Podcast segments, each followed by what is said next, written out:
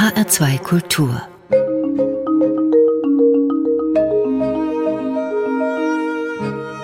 Doppelkopf ich heiße Karin Röder und zu Gast ist heute Uschi Brüning. Diese Dame steht seit rund 50 Jahren als Sängerin auf der Bühne und machte ihren Weg über den Schlager zum Jazz, um schließlich beides miteinander zu vereinen. Sie war die Jazzsängerin Nummer eins in der DDR, konnte sich allerdings auch nach der sogenannten Wende künstlerisch behaupten. Es war ein sehr von der Musik dominiertes Leben, von dem sie uns jetzt erzählt. Herzlich willkommen, Uschi Brüning. Ich danke Ihnen. Frau Brüning, Schlager und Jazz. Und das beides zusammen. Da werden viele Jatzer jetzt die Nase rümpfen. Hm. Wie haben Sie sich darüber hinweggesetzt? Ich habe gar nicht drüber nachgedacht, denn mein ursprüngliches Interesse galt natürlich dem Schlager. Ich wollte Schlagersängerin werden, als ich in der sechsten Klasse war. Und zum Jazz bin ich erst durch den Umgang mit Musikern gekommen und durch ähm, ganz spontanes Hören im Rundfunk, wo ja alles gesendet wurde, auch bei uns. Und wo ich auch die vielen tollen Sängerinnen wie Ella Fitzgerald gehört habe. Und dann habe ich mich mit den Musikern auseinandergesetzt, als ich dann Profi wurde. Die haben dann immer gesagt, du kannst das und sing doch mal das und das. Und dann habe ich aber gemerkt, dass das der bessere Weg ist für mich, weil ähm, er eine gewisse Form der Freiheit beinhaltet, dass man singen kann, was man will, nun nicht gerade durchweg, aber dass man variieren kann. Und das ist mir bis heute an der Musik das Wichtigste. Und das kann man im Schlager nun nicht so ohne weiteres. Stimmt, Ella Fitzgerald hat Ihnen ja auch einen Beinamen eingebracht, nämlich ja. Ella des Ostens oder Sehr Ella aus ist. Leipzig. Warum? An die Frau kommt man nicht heran und das hätte ich nie gesagt. Ich kann die nicht erreichen. Niemand kann sie erreichen. Wir sind alle einmalig. Und das war mir immer peinlich. Ich dachte immer, die Leute denken, ist sie denn jetzt übergeschnappt? Ne? Was bildet die sich ein? Ach nö, das hat, glaube ich, keiner gedacht. Ja, aber es gab noch einen Widerspruch, Frau Brüning, der zumindest zu Beginn ihrer Karriere ein Widerspruch zu sein schien. Jazz und DDR, beziehungsweise Jazz in der DDR. Mhm. Die Stasi swingt ja nicht, wie es der Musikjournalist Sigi Schmidt-Jost geschrieben hat ja. in seiner Biografie. Ja. Wie haben Sie das empfunden? Na, ich hatte Glück. Das Bett war ja eigentlich schon bereitet durch solche Musiker wie mein Mann Ernst Ludwig Petrowski oder Günther Baby Sommer oder Uli Gumpert oder andere mutige Männer, deren Namen vielleicht gar keiner kennt, die aber in Leipzig und in ihrem jeweiligen Umfeld schon Jazz-Fans waren und Jazz gemacht haben, bis der dann irgendwann mal salonfähig geworden ist, auch für die, für die Medien und über die Medien natürlich dann auch bei den Herrschenden, die über uns herrschenden Menschen. Und irgendwann brachte der Jazz ja auch ein paar Tantiemen und damit war das Ding. Mhm. Also war dem Jazz ein bisschen mehr Tür und Tor geöffnet. Ganz abgesehen davon gab es dann in den späteren Jahren auch ein Komitee für Unterhaltungskunst ja. mit verschiedenen Sektionen.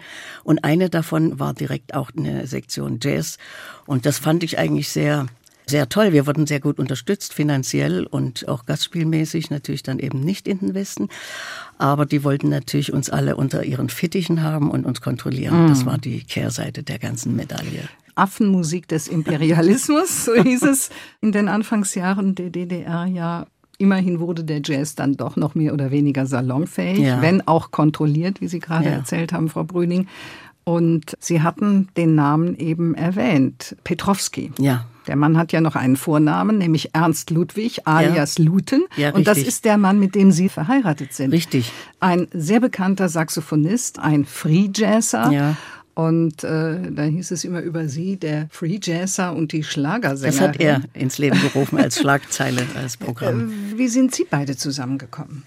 Das wiederum ist zustande gekommen dadurch, dass Klaus Lenz, mein Entdecker, eine Band hatte und da immer auch Gäste einlud und sehr oft auch Ernst Ludwig Petrowski. Und so sind wir uns begegnet und er war ganz, ganz schnell begeistert von mir und ich von ihm auch, vor allen Dingen von seiner menschlichen Ausstrahlung, die so sehr viel wärmer und höflicher war als die der anderen Musiker.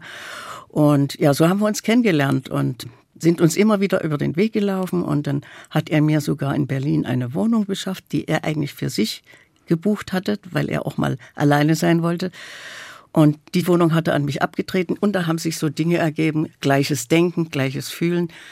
Und dann waren wir eben zusammen. Uschi Brüning ist heute zu Gast bei Doppelkopf in HR2 Kultur und ihre Biografie heißt So wie ich und so heißt auch ein Album aus dem Jahre 2017, also ja. ziemlich neu ist das Album und Sie haben uns für diese Sendung so einen ja, Querschnitt der letzten ja. Jahre ihrer Musik mitgebracht. Und der erste Titel stammt von diesem Album So wie ich und heißt Der Sohn meiner Nachbarin. Ja, richtig. Was hat es mit diesem Lied auf sich, Frau Brüning? Ich habe jahrelang schon ein Lied gesungen mit dem Namen The Son of the Preacher Man. Und das wollte ich unbedingt mit auf diese Platte haben. Und die Voraussetzung für diese Platte war, nur deutsche Lieder zu singen auf dieser Platte. Und ich hatte lange nicht Deutsch gesungen. Ich habe sowieso live immer mehr Englisch gesungen. Und so kam es von The Son of the Preacher Man zu Der Sohn meiner Nachbarin. Mhm. Und das habe ich nicht bereut. Das macht Spaß. Das habe ich auf meine späten Tage erst wieder gelernt, dass deutsche Sprache durchaus auch singbar ist, weil ich mal anderer Meinung war, als ich noch ganz jung war. Da dachte ich, es geht nur Englisch. Willi war unser Nachbarsohn und wohnte gleich neben mir viele Jahre schon. Seine Hosen sahen aus wie Glocken, seine Haare waren ein Meer aus Locken, die Zehen guckten aus den Socken was ich sonst noch von ihm weiß. Ich liebte ihn ganz weiß. Der erste Mann, mit dem alles anfing, war der Sohn meiner Nachbarin. Der erste Mann, an den ich mein Herz hing, war der Sohn meiner Nachbarin. Genau der, ja der,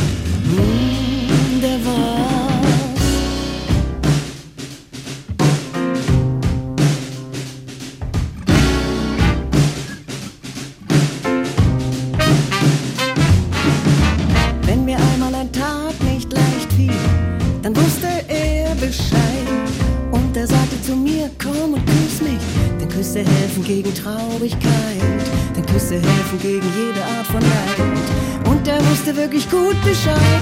Der erste Mann, mit dem alles anfing, war der Sohn meiner Nachbarin. Der erste Mann, an den ich mein Herz hing, war der Sohn meiner Nachbarin. Genau der, ja der. Hm,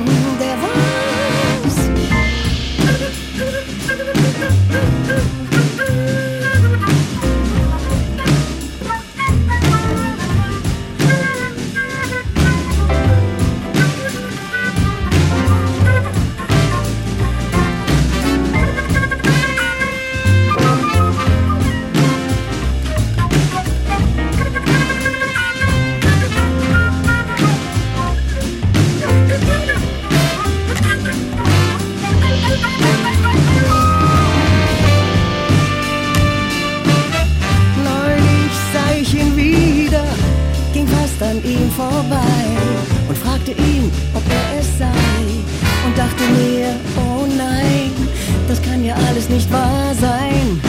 So viele Jahre sind verflogen und dann hat er mich auch noch angelogen. Er sei nicht der Mann, mit dem alles anfing. Dieser Sohn meiner Nachbarin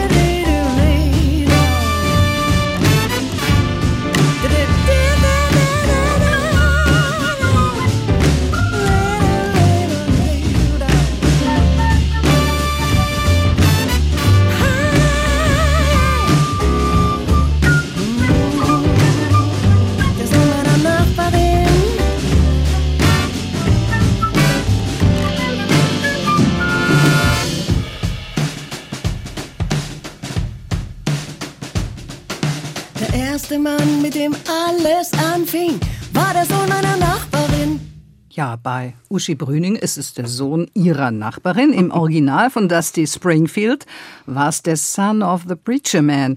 Und beide Titel aus den 70er Jahren, Richtig, Dusty ja, ja. Springfield, Ja. wurde damals damit bekannt. Und Sie, Uschi Brüning, haben das, wie es damals ja Wir haben alles war. nachgesungen, was, was uns Ja. unters Ohr gekommen ist. Sie haben ja auch eine sehr eigene Interpretation daraus gemacht. Ja, die ist natürlich erst gewachsen im Laufe der Jahre. Aber was das Schöne ist an dem Stück, da hat mein Mann die Querflöte gespielt und wir haben auch miteinander so ein Gespräch geführt und das, das hat natürlich Spaß gemacht und da war ich froh, dass ich meinen Mann um mich hatte, musikalisch, auch auf dieser Platte. Ihr Mann Luten Petrowski, Ja. Saxophonist eigentlich von Haus aus, Ja. spielt allerdings auch Querflöte, wie auf diesem Titel. Und Tenor und auch Bariton, aber das hat er Ja. jetzt verkauft, das ist zu schwer zu tragen Ja. und das kommt zu selten zum Einsatz. Uschi Brüning ist heute zu Gast bei Doppelkopf in HR2 Kultur. Sie kommen aus Leipzig, aus einer sogenannten einfachen Familie. Richtig. Ihr Vater kam abhanden, die Mutter Sehr musste, vornehm gesagt, ja. äh, Die Mutter musste zwei Töchter ernähren, Richtig, sie und ihre mhm. Schwester, war alleinerziehend, wie man heute sagt. Kaltmamsell im Leipziger Zoo. Deswegen waren sie auch zeitweise im Kinderheim in Leipzig, Mhm. Ja. denn zu dieser Zeit gab es ja noch keine Kitas oder ähnliches, Ja. wo die Kinder hätten sein können. Und Es gab den Hort, aber dazu waren wir noch zu jung. Also, also Ja. man konnte im Hort bleiben, aber das war dann auch so ohne Wärme. Ne? Das Aufbewahrungsstätten. als Sie sagen es. Ja. Die kleine Uschi hörte zu dieser Zeit allerdings sehr oft Radio und sang Ja. Mhm. die Schlager im Radio nach. Connie Francis, Peter Kraus, Heidi Elvis, Nana Muskuri und wie Richtig. sie alle hießen. Habe ich übrigens auch gemacht. Aha. Aber vielleicht haben Sie auch noch Bärbel Wachholz gehört und Helga Brauer. Das waren unsere Stars, in, die weiblichen Stars in der DDR. Oder Hartmut Ja. Eichler und äh, so. Das habe ich natürlich auch gehört. Also ich habe mich nicht gegen unsere Musik gesträubt. Ne? Ja. Da habe ich genauso fleißig nachgesungen. Aber mit einem kleinen Seitenblick hat man doch immer in den Westen gelauscht und so. Also das war damals schon klar, Das auch war für Sie als junges wesentlich, ja. Mädchen, dass es da so kleine, aber feine Ja, Unterschiede auf jeden gibt. Fall. Und Sie wussten wahrscheinlich nur nicht, warum. Das wusste ich nicht. Ja. Also, das ist wohl wahr. Das, ich habe es einfach empfangen. Ich war Konsument, jung. Das hat mich auch nicht interessiert. Wann entstand denn dann der Wunsch, Sängerin zu werden, das beruflich zu machen? Ich habe einfach immer gesungen und wollte dann ab einer bestimmten Zeit neben Ärztin und Stewardess eben dann auch singen. Die beiden ersten waren für die Zukunft gedacht, die Berufe. Aber singen, das gehörte zu meinem Organismus, da habe ich gar nicht lange intensiv drüber nachgedacht. Ich wollte einfach singen und ich wollte Schlagersängerin werden, wollte Glanz und Glorie und Geld und alles, damit es uns besser geht, meine Mutter und uns. Dann war ich schon alleine, da war meine Schwester dann schon weg. Ja, sowas wollte ich, also so ganz unklare Vorstellungen, die aber eben sehr vielversprechend schienen. Zum Studium sind Sie allerdings nicht zugelassen worden auf dem Konservatorium, obwohl Ja. Sie Abitur hatten. Ja, aber ich hatte kein Klavier gelernt, was ich immer wollte. Und war also theoretisch nicht so perfekt wie eben andere, die, die darauf hingestrebt haben. Und dann habe ich einen Aufsatz über Maxim Gorki geschrieben und der gefiel denen nicht. Also der war nicht ideologisch genug. Dann haben sie mich eben abgelehnt und es war natürlich peinlich, die Niederlage, aber naja, dann war es das eben. Es ist schön, dass Sie das so unbeeindruckt gelassen haben. Ja, es war ja auch beeinflusst durch meine erste Liebe, Uli, der sich dafür einsetzte, ja, ja Musik und so, macht das doch. Und ich habe es natürlich gemacht, weil man sich ja dann auch sehr beeinflusst zeigt von der ersten Liebe. Und deswegen habe ich das gemacht. Aber ich wusste auch gar nicht, wie es weitergeht nach dem Abitur. Ich wusste wirklich nicht, was ich machen sollte. Wollte. Sie haben aber was gemacht, und zwar auch eine Lehre als Gerichtssekretärin. Richtig. War das mehr oder weniger so aus Verlegenheit, weil Sie irgendwie Geld verdienen wollten? Na, das war beides. Ich musste ja nach dem Abitur irgendwas lernen. Und mit dem Studium hat es nicht geklappt. Aber dadurch, dass ich nebenbei Amateurmusik gemacht habe, gab es dann Verbindung zum Gericht. Und die Frau eines Musikers hat den Beruf ausgeübt, hat gesagt, na dann bewirb dich mal bei uns, mach das doch mal. Und da bin ich dann angenommen worden. angenommen worden, die Lehre beendet Ja. und Mitglied einer Amateurband Ja. in Leipzig und die hieß Studio Team. Ja. Und Sie schreiben in Ihrer Biografie, Frau Brüning, dass Sie eine sehr unsichere junge Frau gewesen seien, auch mit Minderwertigkeitsgefühlen, weil Sie eben in für Sie damals provinziellen Leipzig aufgewachsen sind und gelebt haben und eben nicht in der Großstadt Berlin, wo die ganzen Jazzmusiker saßen, die Sie ja auch bewundert hatten und wo es Sie auch irgendwann hingeführt hat. Und irgendwann haben Sie dann doch Ihre eigene Band gegründet, Das war aber dann viele Jahre viel, später. viel später. Und Ihr großes Vorbild Manfred Krug getroffen, den Ja. Sie, glaube ich, schon als junges Ja, Mädchen richtig, bewundert war eine- Wie war das, die erste Begegnung mit ihm? Das war sehr merkwürdig, weil ich ja gar nicht wusste, wie ich mich benehme. Ich dachte nur, die Tatsache, dass ich jetzt nach Leipzig fahre, er war nämlich da in Leipzig im Zirkus Eros, hatte ein Gastspiel, dass ich jetzt zu ihm fahre und mich ihm vorstelle, damit hatte ja die große weite Welt begonnen. Ja. Und er war eigentlich sehr nett und begrüßte mich mit so einem Snack. Der hat früher zu allen Frauen gesagt, Renate, hallo Renate, was machst du denn hier? und damit war schon erstmal das Eis gebrochen und dann haben wir uns kurz unterhalten. Und dann danach erst stieg ich wirklich in die Band von Klaus Lenz ein, der gespart für eine Tournee hatte, mit eben auch mir. Und das hat Manfred, glaube ich, nicht so richtig gefallen. Ja, Manfred Krug. Sie widmen ihm ein ganzes Kapitel in Ihrer Biografie und Er soll auch schon ein cholerischer Typ gewesen sein, oft ja. verletzend, taktlos. Ab wann fühlten Sie sich ihm auf Augenhöhe? Also bis zuletzt auf Augenhöhe habe ich mich nie gefühlt, weil ähm, ein Schauspieler hat immer mehr Publikumszulauf und äh, der war so eine Persönlichkeit, dem konnte ich nicht entgegenwachsen, wie ich mir das so gewünscht hätte. Aber wir waren zuletzt ein wirklich ein richtig liebes Gesangsduo. Wir mochten uns und wir waren plötzlich sehr homogen, wie ich das sonst nur von meinem Mann kannte. Da war aber Liebe im Spiel oder ist. Und deswegen war das ein Schlag ins Kontor, als ich dann hörte, er ist tot. Das war, für mich brach eine Welt zusammen. 2016 ist Manfred Krug gestorben, eigentlich ja auch plötzlich. 2014 haben Sie noch ein Album mit ihm ja. aufgenommen und das heißt Auserwählt. Ja. Den Trägertitel hat er, glaube ich, auch für Sie geschrieben. Und äh, wir spielen auch gleich noch eine Musik mhm. ja. von diesem Album. Ja, dann waren Sie bei Klaus Lenz in der Band. Ja. Und dann kam ein gewisser Günther Fischer, ja. der Sie da abgeworben hat? Der war nicht so mutig, also ich nenne das mutig, weil ja. er hat seinen Lakaien, in dem Fall in der Funktion als Lakaien, geschickt, Reinhard Lakomi. Der stand auf mich und hat äh, mich bearbeitet. Willst du nicht zu uns kommen? Und ja. der Fischer schreibt dir eigene Lieder, du singst doch dort nur nach und, und findet Jufte, wie du singst. Und, so.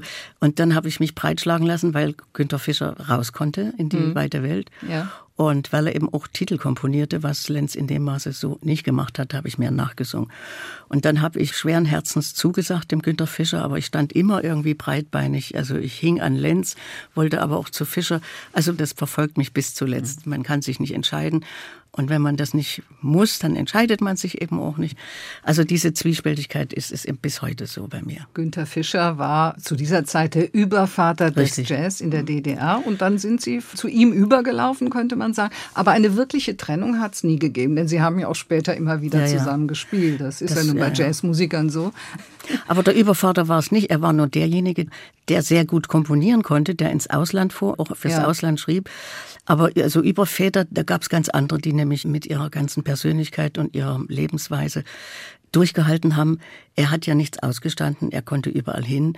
Ja. Und die wirkliche Musik und den Boden bereitet für den Jazz haben also andere. Er auch natürlich mit, aber andere Musiker haben das richtig zu ihrem Leben gemacht. Und wie gesagt, das war Pionierarbeit, die also Günter Fischer in dem Sinne nicht leisten mhm. musste. Es ist kein Vorwurf, ist gar nichts, es ist so gewesen. Die ja. Zeit war halt so. Sie sind ja dann auch mit Günter Fischer auch mit ins Ausland. Sie Richtig. waren in Dänemark, in Schweden, später auch, als ihr Mann schon dabei war, Luten Petrovski in Indien. Da waren wir erstaunlicherweise nur im Duo. Ah ja. Mhm. Wir haben dann ein Duo gegründet, als uns das alles zu viel wurde mit den Bands. Und da waren wir in Indien. Ja, aber Sie sind doch weit herumgekommen, obwohl Sie ja in der DDR gelebt haben. Ja, das ist erstaunlich, ja. Und irgendwas habe ich gelesen von Kokspartys in Moskau. Also da war ich aber nicht. Da, da war ich ja nicht dabei. dabei? Nee, die haben mich ja auch immer alle schön allein gelassen. Ich war ja nun die einzige Frau in der Band. Ja. Und man weiß ja, wenn es müssen nicht Musiker sein, es gibt auch andere Berufsgruppen. Überhaupt, das betrifft den Mann. Die wollen dann Abenteuer und da stört eine Frau dabei. Und insofern ja. saß ich dann mehr allein im Hotelzimmer. Und die feierten ihre fröhlichen Urständen. Und, und die haben es mir ja auch erzählt, die Musiker. Und da habe ich auch gedacht, mein Gott, das ist ja unglaublich, ne, was ja. die da ja. gemacht haben. Es gab also sowas überall. Sich zu vergnügen, das wollen alle in der ganzen Welt. Gut, später, als Sie dann ja mit Ihrem Mann, Lutin Petrovski, unterwegs waren im Duo, dann brauchten Sie nicht mehr allein im Hotelzimmer zu sitzen. Das war aber auch nicht leicht, wenn man als Ehepaar. Was war äh, da die Schwierigkeit? Na, immer das Aufeinanderhocken. Ne, mhm. das, das, das schuf dann schon Reibungsflächen und dann ist man bei Kleinigkeiten schon, schon schräg miteinander. Ja. Und wie gesagt, immer das Beisammensein. Jetzt wünsche ich es mir natürlich alles zurück, das ja, ist dann so. Ja. Das war eben auch musikalisch hatten wir dann unterschiedlich, wie ich das singen wollte oder ob ich das singen wollte. Und mein Mann war sehr kritisch. Ich habe dabei auch sehr viel gelernt, aber er war eben kein guter Lehrer, aber er hatte viel beizubringen. Ne? Und, das, mhm. und ich bin jemand, der dann schnell heult, wenn ihm was peinlich ist oder wenn er was nicht kann. Und das war wirklich ein langer Prozess, bis wir zu einem wirklich tollen musikalischen Paar geworden sind. Naja, ist ja in jeder Ehe so mehr oder weniger. Das wollte ich irgendwie auch verdeutlichen. Bei Musikern vielleicht noch äh, zu gewissen Zeiten etwas stärker, weil man ja auch zusammenarbeitet. Und auf der Bühne dann noch, ja. Auf der Bühne ist, mhm. sich nach außen ja auch anders präsentieren ja, ja. muss, als man sich vielleicht. Der äh, wird manchmal gedacht haben, wie singt denn die heute Ah, wieder. ja. Und ich habe gedacht, kann der jetzt nicht mal und so, also sowas. Und da muss man aber professionell. Ja. So, das die Ich würde sagen. Profis können das eben. Uschi Brüning ist zu Gast bei Doppelkopf in HR2 Kultur und es wird wieder Zeit für das nächste Musikstück. Ja, Schlagersängerin und Free Jazz Chaot. Irgendwann wurden Sie dann die Jazzsängerin Ja. Nummer eins in der DDR. Das kann man schon so sagen. Naja, es gab noch andere Sänger. Da muss ich gleich wieder. Es gab, gibt viele. Ja, viele es gab noch Sängerinnen. Ruth Hohmann. Ja, diese war Ähm, sowieso die erste ja. und äh, also Angelika Weiz und Frau Blewski, Pascal Ja. von Frau Blewski, Ja. sehr ernstzunehmende Sängerin. Ja, ich bin ja nun im Westen aufgewachsen und für mich war Uschi Brüning immer ein Begriff. Das soll mir recht sein. Also Das ist aber sehr interessant für mich zu hören. Vielleicht auch, weil sie in vielen Genres zu Hause Ja, waren natürlich, und immer noch dadurch. sind. Insbesondere im Jazz und sich natürlich dann auch in reifen Jahren etwas mehr auf den Jazz fokussiert haben. Richtig, Zusammen mit ihrem Mann Ja. Newton Petrowski. Die Ella Fitzgerald aus Leipzig. Das habe ich jetzt nicht gehört. Ja, kommen wir zum nächsten Stück. Lonely Woman heißt das, aus dem Album Ein Resümee. Was hat es damit auf sich? Mein Mann wurde 80, also es stand kurz davor, dass er 80 wurde und ich wollte mir was Besonderes einfallen lassen und habe mit dem Redakteur des Jazz-Radios von, von RBB gesprochen. Und ich wollte ihm irgendwas ganz, ganz Liebes zu Füßen legen. Wir sind ja unterschiedlichen Alters und ich hatte immer schon so ein wehes Gefühl, dass er irgendwann mal nicht mehr da ist und das sollte es was ganz Besonderes sein. Und ich habe es geschafft, dass wir dann diese Platte machen konnten. Und dann haben wir beide das gesungen, was wir sonst auch vor Publikum singen und äh, uns natürlich das Schönste rausgesucht, das das für uns Schönste. Und dieses Lonely Woman, das hat mir so besonders gefallen. Und da ist das Besondere, dass mein Mann Klavier spielt und überhaupt nicht Saxophon in diesem Stück. Und das finde ich schon beachtlich.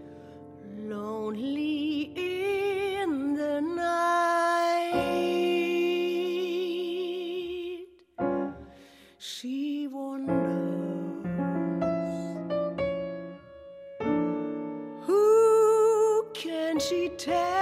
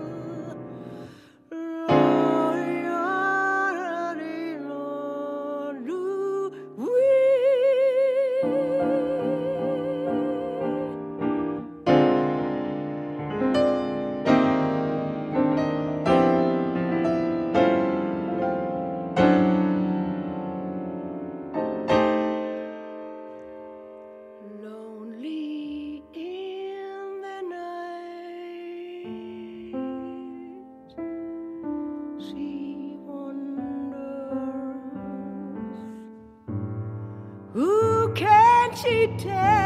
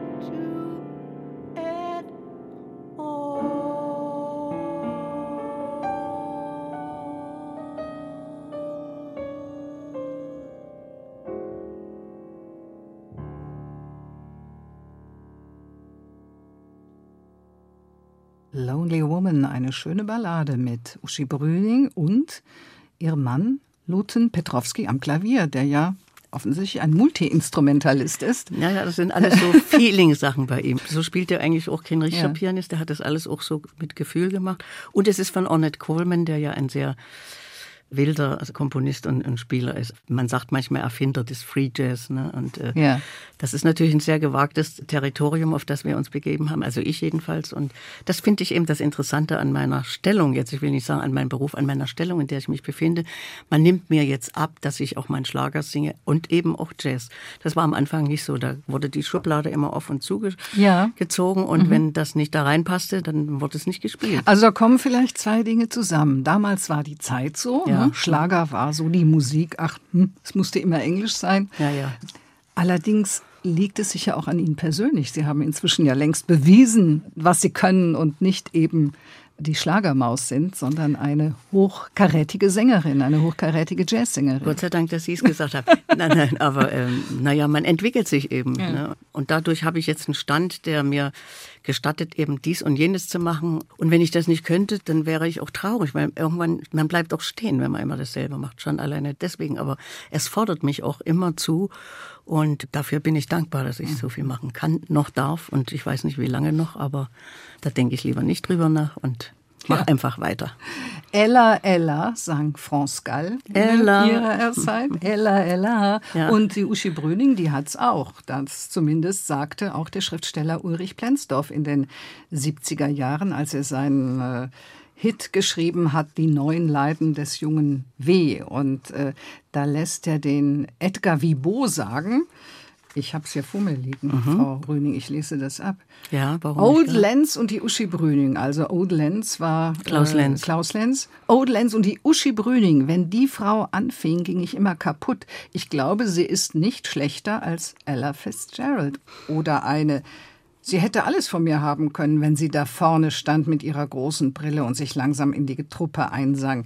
Ja, das ist schon ein Ritterschlag, Frau Brunner. Ja, ich wusste gar nicht, wie ich gucken sollte. Ich habe das ja gar nicht erst mitgekriegt. Das hat mir dann ein Freund, der Lehrer war, Deutschlehrer, hat mich darauf aufmerksam gemacht. Wir haben uns gar nicht gekannt, der Plensdorf und ich, haben uns gar nicht unterhalten. Ja, da war ich natürlich dann stolz, in die Literatur verewigt worden zu sein. Wenn wir jetzt nochmal zurückkommen auf die Lonely Woman, irgendwann wurde dann Wolf Biermann ausgebürgert, Nina ja. Hagen ging so gut wie mit ihm. Manfred Krug war auch irgendwann weg. Haben Sie sich da nicht auch künstlerisch einsam gefühlt eine ja. Zeit lang? Also mit Manfred Krug waren wir Kollegen. Wir sind mhm. ja schon in den 70er Jahren aufeinander gestoßen. Aber als Nina wegging und andere da dachte ich, die Welt ist zu Ende. Sie waren ja auch befreundet. Ja, genau. Ja. Und, mhm. und die Löte Angelika Mann ist dann auch irgendwann mal abgehauen da dachte ich dann, also was soll denn das hier eigentlich? Und sie waren mir nah und dann da riss mir das das Herz, weil dahinter stand dieses Nie Wiedersehen. Die ja. Mauer stand ja noch. Ja. Und das hat mich schon ganz schön mutlos gemacht, aber man muss ja weitermachen. Ne? Sie hatten damals ja zunächst gegen die Ausbürgerung von Wolf Biermann auch unterschrieben ja. und haben die Unterschrift dann wieder zurückgezogen, ja. weil sie auch unter Druck gesetzt worden Richtig, sind. Was hat man Ihnen denn da angedroht? Naja, also das, ich habe das ja schon bei Manfred erlebt, der kriegte dann keine Angebote mehr oder wenn er gesungen hatte, saßen in der ersten Reihe dann immer nur Stasi-Genossen und, und dann haben sie ihm keine Auftritte mehr ermöglicht und das hätte mir auch geblüht und ich bin immer noch gespalten, ob das nun toll war oder, oder charakterlos diese Unterschrift zurückzunehmen oder ob ich eben an, an mich dachte, ich, ich hatte es kriegte dann ja, kriegte es dann ja mit der Angst zu tun. Ne? Hätte mich ja auch in den Knast bringen können, so wie den Gerolf Panach, dem Texter von Der Sohn meiner Nachbarin. Aber ich, ich kann es nicht ändern. Ich habe es gemacht. Ich habe immerhin ehrlich zugegeben, dass ich es zurückgenommen habe. Viele haben es haben es zurückgenommen und sagen es nicht. Hat Wolf Biermann das jemals erfahren? Wir haben es neulich, als das Buch erschienen ist, da hat er das erfahren. Da habe ich ihm dann gesagt. Erst durchs Buch? Ja, ah. da habe ich zu seiner Frau gesagt, wir haben ein gutes Verhältnis. Du, also, dass ihr euch nicht wundert, in dem Buch steht drin, dass ich die Unterschrift zurückgenommen habe. Und das wurde also, das war nichts. er hat es Ihnen verziehen. Er hat es mir verziehen und auch verstanden. Ja, Sie sagten eben, Frau Brüning, Sie hätten keine Auftrittsmöglichkeiten mehr bekommen. Jetzt hatten Sie aber doch das Privileg, durch Gastspiele auch im Ausland zu sein, im westlichen Ausland auch. Und Sie hätten die Möglichkeit gehabt, der DDR ganz en passant den Rücken zu kehren und haben das aber nie gemacht. Warum nicht? Ja, ich weiß auch nicht, was da für ein Gemisch in uns vorging. Wir waren ja auch zusammen, mein Mann und ich draußen. Ne? Mhm. Das ist einfach dann eine Mentalitätsfrage. Der fehlende Mut für, für das neue Unbekannte, von dem also man nun wirklich nicht wusste, was es sein könnte und die Anhänglichkeit an Land und Leuten und an dem Baum, der da gegenüber steht oder irgend sowas. Und ich wollte meine Mutti auch nicht alleine lassen. Und irgendwie war ich mit dem Land verwurzelt. Da kann man nichts für. Das ist halt so. Das ist Heimat ja, ja auch genau. gewesen. Eben nicht das politische System, nee, sondern, sondern, die Region das, vielleicht genau. auch, wo sie aufgehört Die Menschen. So ist es ja. Und ähm, ja, und wir haben ja gestanden vor der Grenze, fahren wir jetzt zurück oder fahren wir nicht zurück. Aber mein Mann hätte auch viel zurückgelassen, seine Kinder. Er hat zwei Kinder in erster Ehe. Ja. Und ähm, er hätte bestimmt sofort wieder äh, Angebote gehabt, weil er schon im Westen bekannt war, international. Aber er konnte es genauso wenig wie ich. Ja, ist nachvollziehbar, obwohl ja Ihre Schwester, Sie hatten es eben zu Beginn des Gesprächs mal angedeutet, ja schon Anfang der 60er Jahre in den kurz Westen, vor Mauerbau, kurz ja. vor Mauerbau schon in den Westen geflüchtet war und dann irgendwann auch in Stuttgart lebte. Sie hätten ja da einen Anlaufpunkt gehabt. Also da hatte ich schon immer so ein Gefühl, das Richtige für Familie. Familie ist wirklich was Wunderbares, aber man kann sie sich nicht mhm. aussuchen. Und nach einer Weile würde man denen auch auf den Docht gehen, würde sie stören. Ja. Das nichts ist von Dauer und das kann man auch verstehen. Und dann dort nun auch noch Asyl zu suchen, wo man schon im Asyl ist, ne? also das wäre mir zu ja, viel verstehe. gewesen. Und Sie hatten ja auch Verantwortung für Ihre Mutter gefühlt, ja. denn steht ja in Ihrer Biografie auch drin, so wie ich, Ihre Mutter wollte damals auch schon abhauen, ja. aber Sie wollten nicht und sie ist letztlich wegen Ihnen da geblieben. Ja. Hat man da auch im Nachhinein so ein, äh, es gab Spannung, sagen, so ein gab, übertriebenes Verantwortungsgefühl? Nee, das auch. hatte ich schon immer, schon mhm. von Kindesbein an. Aber da habe ich das habe ich gar nicht dran gedacht, dass ich deswegen vielleicht nicht abgehauen bin. Das kam nicht. Aber ich bin froh, dass ich es nicht gemacht habe, denn ja. das wäre also wär ja furchtbar für meine Mutter gewesen. Ja. Wenn ich nun, sie bleibt ja. wegen mir hier und ich haue dann ab, das, das wäre also wirklich, ja. Nee, nee, also, ja. aber ich habe natürlich meine, für meine Mutter immer gesorgt und das war für mich das Wichtigste und ich sehnte mich am Anfang meiner Karriere, wo andere sich nach ihrem Mann oder Freund sehen, habe ich mich immer nach meiner Mutter gesehen, eben weil sie nicht immer da war und das hätte ich dann auch nicht übers Herz gebracht. Ja? Liebe ist eben wichtig im Leben und sei es die Liebe zur Mutter. Die Sängerin Uschi Brüning ist zu Gast bei Doppelkopf in HR2 Kultur. Frau Brüning, wie haben Sie dann den 9. November 1989 erlebt, als die Mauer so ja ganz plötzlich durchlässig wurde? Das war unheimlich kurios. Man hatte natürlich immer so in kleinen Gruppen mit Menschen, von denen man überzeugt war, dass sie nicht bei der Stasi waren, zusammengesessen und geschimpft und gemacht und getan. Und gerade am 9. November hatten wir uns getroffen mit einem Schlagzeuger vom Rundfunkorchester Berlin, bei dem mein Mann der erste Saxophonist war. Also er konnte auch Noten und richtig gut spielen. Er war nicht nur Freejazzer. Und seiner Frau. Und dann saßen wir in so einer Kneipe in Köpenick. Zum Amtsrichter hieß die auch noch. Und wir, wir schimpften und tranken Bier. Und als wir nach Hause kamen und einen Fernseher anstellten, dachten wir, was ist denn jetzt los? Wir haben das Science Fiction. Geglaubt. Ja, genau. ja. Also da, da, war ein Gebrüll und ein Geweine und ein, ein Hochgerufe und wir haben das gar nicht richtig gleich fassen können. Ja, und dann dachte ich, nee, also da schimpfen wir gerade über die DDR. Ich habe sie ja auch oft genug auf der Straße laut Zone genannt. Und jetzt geht hier die Mauer auf. Also es blieb beim Erstaunen, denn erfreut war ich nicht sogleich. Also, Nein, warum nicht? Es gab zu viel Veränderung, wozu man mehr Zeit hätte gebraucht zum Verarbeiten. Also die neue Krankenkasse, die neuen Mieten. Nachdem die Mauer ja, dann ja. offen war. Und die Miete wurde hoch und wir mussten uns überall neu umorientieren und und die Freunde hatten durch das Umorientieren ja auch keine Zeit mehr. Also wir fielen auseinander. Ja. Und das war furchtbar. Also mhm. ich konnte mich nicht gleich freuen. Ja, ich denke mir gerade auch in Ihrem künstlerischen Beruf als Sängerin oder Ihr Mann Luten Petrowski als Saxophonist, der ja hauptsächlich ist, Sie mussten ja wahrscheinlich auch Ihr Geschäft ganz neu lernen. Ja, das Gebaren mit dem, ja. mit den Vertragsgeschichten. Ja, aber wir hatten Glück dadurch, dass wir das Duo schon hatten und dass wir da und im Jazz schon so einen Namen uns gemacht hatten. Mhm. Bei uns ging das einfach nahtlos weiter. Also ja. wir haben immer Angebote bekommen. Und das Schlimmste war, dass nach der Mauer nochmal so ein Jazzfestival in Weimar stattfand. Und wo Jahre zuvor der Saal voll war und voller begeisterter Fans, da war jetzt der Saal leer das war natürlich auch nochmal ein Schock. Ne? Aber na klar, die sind dann an jeden möglichen Tag rübergemacht, ne? Ja. wie man so schön sagt. Aber ja. ansonsten ging unsere Existenz eigentlich mühelos weiter.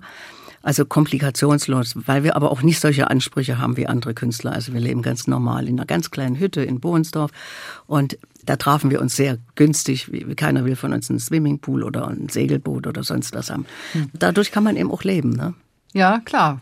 So konnte Uschi Brüning dann nach eigenen Tiefschlägen auch im geeinten Deutschland an frühere Erfolge anknüpfen. Würden Sie sich heute als gesamtdeutsche Sängerin sehen, Frau Brüning?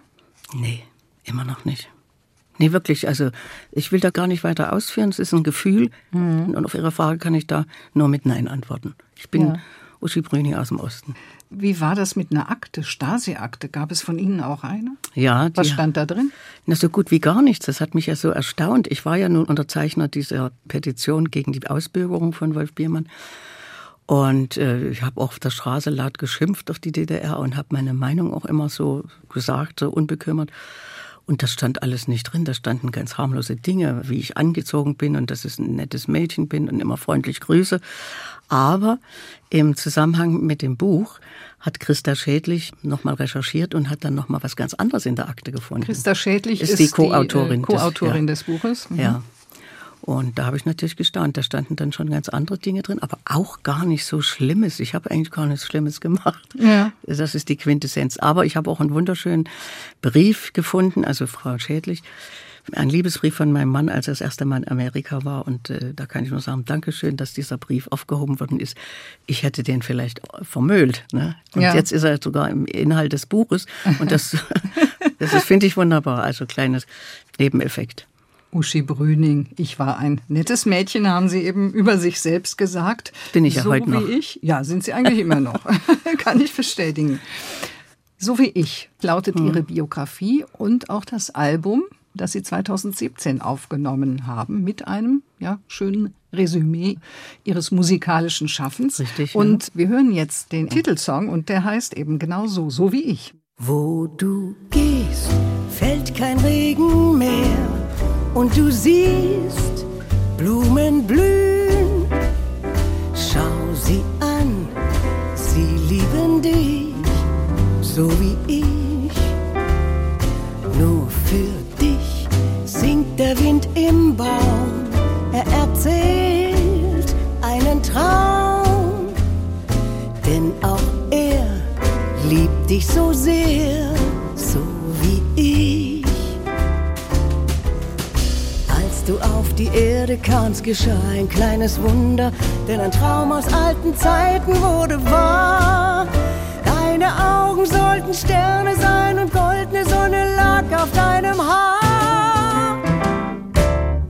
Darum blühen Blumen, wo du bist, weil das Glück bei dir ist. Wer dich sieht, der hat dich lieb,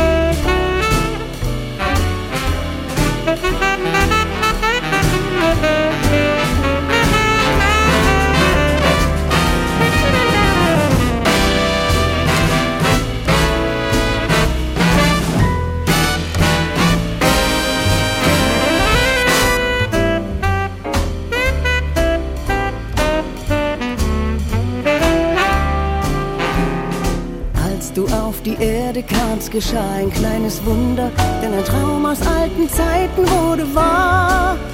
Deine Augen sollten Sterne sein und goldene Sonne lag auf deinem Haar. Darum blühen Blumen, wo du bist, weil das Glück bei dir ist. Wer dich sieht, der hat dich lieb,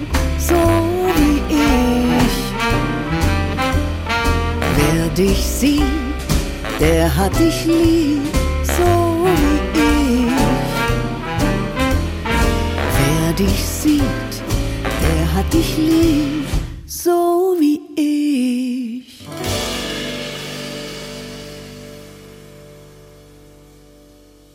Wer dich sieht, der hat dich lieb, so wie ich. So einfach kann es manchmal sein. Kann ne? es sein. Und ich vermute mal, Frau Brüning, diesen Titel haben Sie Ihrem Ehemann. Ruten Petrowski, gewidmet. Ich muss aber der Gerechtigkeit halber sagen, dass das tolle Saxophon-Solo von Andreas Bicking war, damit Ja. es ja nicht zu Irrtümern kommt, wenn wir gerecht bleiben. Andreas Bicking, das ist der Leiter der Band, die auch Manfred Krug begleitet hat und die jetzt auch unser Memory-Programm begleitet. Also die Band um Manfred Krug mit seiner Ja. Tochter ist, seine Tochter ist dabei und äh, wie gesagt, eine ganz tolle Band. Die singt auch, die, Die singt Tochter auch, ja, von. Manfred Krug. Ja, Uschi Brüning, im vergangenen Wahlkampf sind Sie für Bundeskanzlerin Merkel aufgetreten, haben sogar mit ihr zusammen gesungen. Warum haben Sie das gemacht? Weil Ihnen Ihre Politik so gut gefällt oder weil die Frau auch aus dem Osten kommt? Das wäre jetzt ein Kalkül, das ich nicht dabei hatte. Wir haben so ein Gospel gesungen. Also sie hat mich eingeladen, hat angerufen. Ich dachte, ich höre nicht recht, dachte, da will dich jemand veralbern. Äh, ja, hier ist Angela Merkel. Ich wurde rot, ich wusste gar nicht, wohin mit mir. Das war also schon kurios. Aber wir haben da so ein Gospel gesungen und dann bitten wir sowieso immer das Publikum mitzusingen. Und die Kanzlerin saß in der ersten Reihe. Das hat mich schon völlig verrückt gemacht. Ne? Dann habe dann auch mal in der Ansage gesagt, Frau Bundeskanzlerin, ich weiß gar nicht, wo ich jetzt hingucken soll und was ich machen soll, wenn Sie mir so nah sind. Und dann hat sie aber nur gelächelt und dann bin ich mit dem Mikrofon einfach zu ihr gegangen.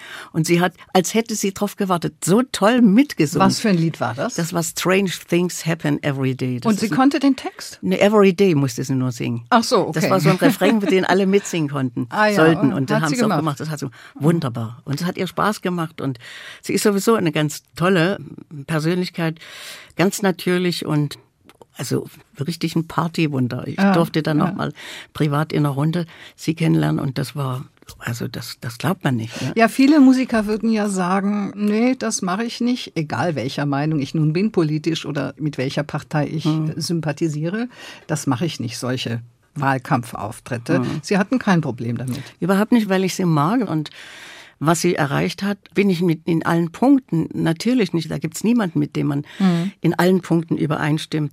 Aber da ist auch die Frauensolidarität, kommt da bei mir durch und man ahnt ja, was da für ein Gerangel und ein Gemobbe ist in diesem Beruf, gerade unter Politikern und unter Männern. Und da kann ich das gar nicht groß genug achten, was sie geleistet hat. Ja, von wegen Frauensolidarität, beziehungsweise Frauen, die Frauen im Jazz, Ja. gibt eigentlich ja doch immer noch vergleichsweise wenig. Wenn man jetzt bedenkt, wie viele Männer dort das Sagen haben. Was glauben Sie, womit hängt das zusammen, Frau Brüning? Also mittlerweile gibt's natürlich sehr, sehr viele, bloß wir kennen sie nicht. Ne? Also da hat sich Wir kennen ein, nicht alle, ja. ja. Ja, Ich habe die Erklärung, dass die Frauen ja Mütter sind, Kinder großziehen müssen und nicht gleich nach dem Musikstudium oder was auch immer immer zu Tourneen dranbleiben gehen, können. dranbleiben Mhm. können. Die müssen dann vier Jahre weg. Sie sind nun mal die Mütter, sie müssen das machen. Und da scheiden die aus. Und ob sie dann wieder reinkommen, ob sie es wollen und ob sie es schaffen, das ist das Problem. Meistens wollen sie es dann auch gar nicht mehr, ne? weil da muss man wieder neu anfangen und immer wieder gegen die Wände der Männer. Aber das hat sich jetzt schon ein bisschen gebessert. Also ich kenne nur tolle Musiker, die mich als gleichberechtigt behandeln. Und ja, also die Frauen sind im Kommen, das steht fest. Ja, Frau Brüning, Sie hatten es eben angedeutet. Sie sind relativ bescheiden, auch was Ihre Wohnverhältnisse angeht. Wie leben Sie denn heute und wo leben Sie? Also Sie erwarten nicht, dass ich meine Anschrift jetzt nenne. Nein, nein, um Gottes Willen, nee. Nein, wir leben, wie gesagt, in einem ausgebauten Gartenhäuschen. Und- Und zwar so bescheiden, dass ein Handwerker, der mal da war, uns fragte, und wo wohnen Sie sonst? und da amüsieren wir uns immer gern. Ja, ich wohne, lebe ganz normal. Wenn uns jemand besucht, da würden die nicht auf die Idee kommen, dass, dass wir Künstler sind, die wir in der weiten Welt waren. Also Gartenhäuschen klingt beschaulich und ruhig. Ja. Von beruflichem Ruhestand kann bei Uschi Brüning keine Rede sein, denn Nein. Sie haben viele aktuelle Projekte mit verschiedenen Musikern. Eben hatten Sie das Manfred Krug Gedächtnisprojekt, nenne ich es jetzt mal, angesprochen, äh, mit dem Sie unterwegs sind. Mit Susanne Ja. beziehungsweise alias Popette, Betkancourt, ja, sind Sie ja. auch unterwegs? Das macht mir am meisten Spaß zurzeit. Das fordert mich wie verrückt. Weil Äh, was sie tolle, machen Sie zusammen? Wir machen Standards oder Standards, wie es so schön heißt, englische Jazz-Standards und Balladen. Und sie macht deutsche Texte, sehr originelle Texte dazu. Ja. Und es macht so einen Spaß, weil das so eine Umstellung ist von dem bisher bekannten Lied in dem Ablauf und mit dem Text, dann das ins Deutsche hinein mit einem ganz anderen Inhalt als im Original meistens. Also das macht Spaß. Mit zwei Musikern, mit Trompete und mit Klavier. Das ist einmalig und das macht so einen Spaß. Ja, und sie trennt wahrscheinlich fast eine Generation. Das sowieso, ja. Aber Und wie finden Sie das? naja, ich bin jetzt immer die Älteste, das macht mir natürlich keinen Spaß. Aber äh, Susanne ist ein ganz toller Mensch und dann tritt sowas in den Hintergrund. Sonstige alter. Pläne noch für die nächste Zeit? Ja, ich musiziere mit so einem jungen Gitarristen, der auch toll Piano spielt. Das ist der Vater von dem berühmten Gerd Naczynski. DDR-Bürger werden ihn noch kennen. Was haben wir denn noch, Mensch? Ach so, ich habe ein wunderbares Programm mit Stefan König, mit einem Pianisten aus Leipzig. Ein ganz toller Virtuose. Und wir nennen unsere Lieder Herzenslieder. Und wir singen alte Rockballaden aus der DDR und Rockstücke und überhaupt Lieder, die uns am Herzen liegen. Und das ist ein Programm, wo immer Tränen fließen, wo die Leute hinterher fix und fertig sind. Also Rockballaden von den Lift zum Beispiel haben wir Lift. oder von über sieben Brücken Ja. oder über Karussell. Mhm, Ja. Das macht Spaß. war auch eine gute Band. Ja, das Karussell. stimmt. Ja. Ja, in ihrer Biografie, so wie ich, die im Ulstein Verlag erschienen ist, Mhm. Frau Brüning, darin gibt es kein Kapitel, in dem nicht die Rede ist von ihrem Ehemann Luten Petrowski. Ihre große Liebe, Ja. Jazzsaxophonist in erster Linie, mit dem Sie auch musikalisch auf einer Wellenlänge sind. Uschi Brüning war zu Gast bei Doppelkopf in HR2 Kultur. Mein Name ist Karin Röder.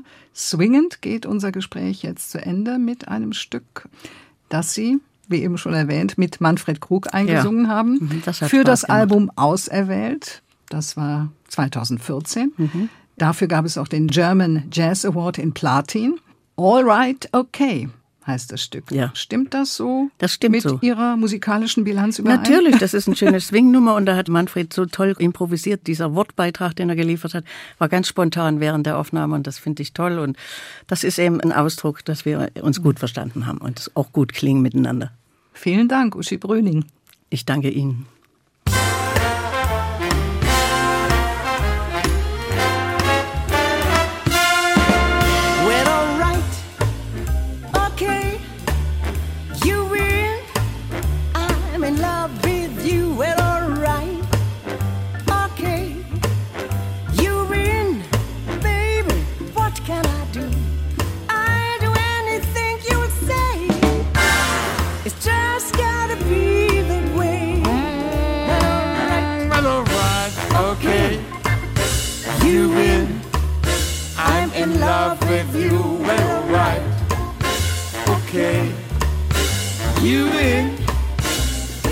What can I do?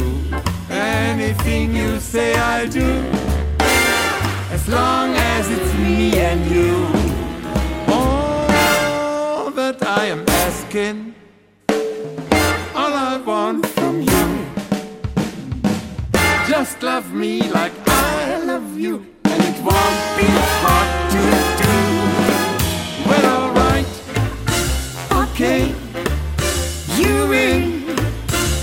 in love with you. Well, alright. Okay. you win. Baby, what can I do? I'll do anything you say. It's just gotta be that way.